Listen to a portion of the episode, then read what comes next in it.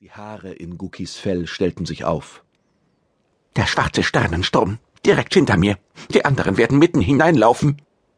Er aktivierte den Funk. Aber ehe er ein Wort sagen konnte, bebte die Welt um ihn. Er stolperte rückwärts, fing sich an einer Wand ab. Karage! schrie er in den offenen Kanal. Karage! Melde dich! Keine Antwort. Oh, verflucht! Troja und Betulon sind in Gefahr. Aber womöglich brauchen Karage und seine Leute Hilfe. Ich muss zumindest nachsehen. Kaum war der Gedanke zu Ende gedacht, teleportierte er bereits. Der Mausbiber materialisierte inmitten von Chaos.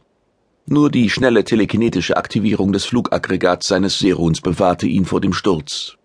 Unter und über ihm war über drei Wohnebenen hinweg und auf einem Durchmesser von etwa 20 Meter das Grundskelett des Schiffes freigelegt. Kunststoff tropfte auf glühende Metallstreben und erzeugte kleine Flämmchen. Wo die Gänge wieder begannen, sah der Ild ein rußgeschwärztes Trümmerfeld, in das Roboterteile und leblose Körper hineingestreut lagen. Soldaten ebenso wie Bewohner, die sich in ihren Quartieren verschanzt hatten. Einige waren unter Schiffsteilen verschüttet, andere wie Puppen an die Wände geschleudert worden und dort liegen geblieben.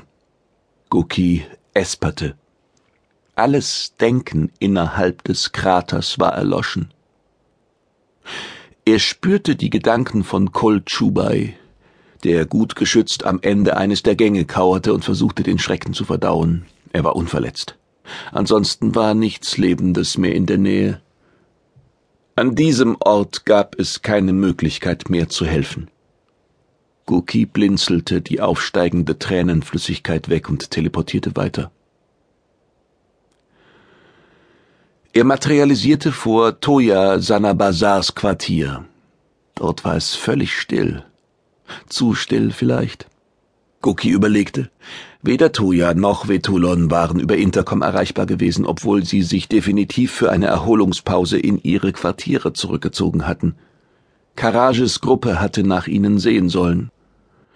Die Explosion, der Guki gerade entgangen war, mochte nur zufällig genau auf seinem Weg zu den Quartieren der beiden Betreuer der Schiffsemitronik Anansi passiert sein, Vielleicht war es aber eine gezielte Falle für jeden gewesen, der versuchte, den beiden zu Hilfe zu kommen. Falls ja, mussten die Gianli glauben, ihr Ziel erreicht zu haben.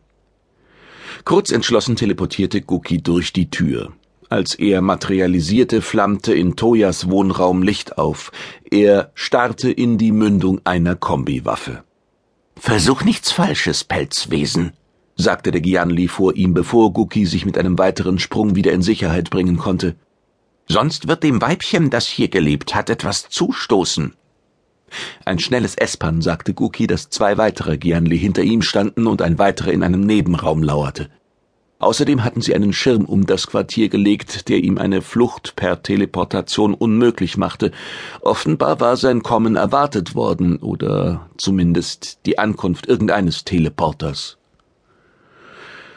Die Situation war kompliziert, aber nicht hoffnungslos. Er brauchte nur etwas Zeit. Ihr werdet Toya nichts tun, behauptete er. Ihr wollt sie als Druckmittel gegen Anansi. Wir haben einen weiteren Betreuer Anansis, und notfalls fangen wir auch den dritten. Das Weibchen ist also entbehrlich. Außerdem müssen wir sie nicht unbedingt töten. Das Verharren in den Nanosekunden davor hat ebenfalls seinen Reiz. Gucki ballte die Hände zu Fäusten. Er hätte problemlos die Waffe seines Gegenübers telekinetisch zur Seite stoßen oder hinter ihn teleportieren können, um ihn anzugreifen. Daran konnte der Schirm ihn nicht hindern. Aber er las in den Gedanken des Soldaten, dass dieser nicht log.